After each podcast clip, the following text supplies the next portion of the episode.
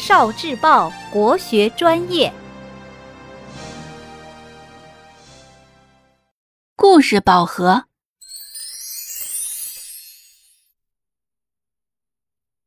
孔门子孙抗强权。孔鲤，孔子的儿子，他一生跟随孔子，因为去世比较早，没有留下多少记载。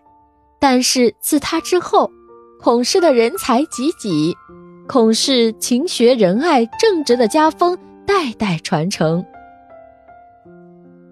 孔反，孔子的孙子，在儒家学说史上有重要的地位，大名鼎鼎的孟子就是他的学生。有一种说法认为《中庸》就是他写的。孔父，孔子的第九代孙。在秦始皇焚书坑儒的时候，孔门的书是销毁的重点。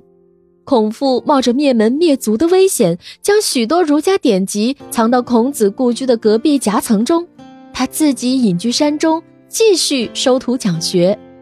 如果现在你去曲阜的孔庙，还可以看到鲁壁这个景点，就是为了纪念孔父而修建的，褒扬他为保护古代文化典籍做出的重要贡献。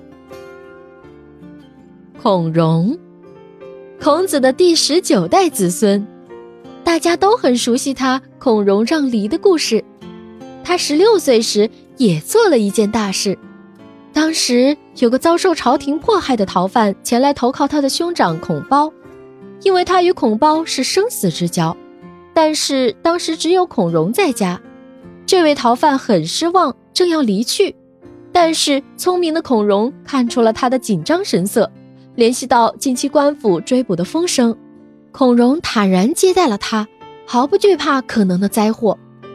逃犯脱身了，但是胆敢包庇逃犯可是死罪。孔融和孔褒都说是自己一个人的主意。办案的官吏没办法去问他们的母亲，两兄弟的母亲却说是他的主意。一家老小都重大义，轻生死。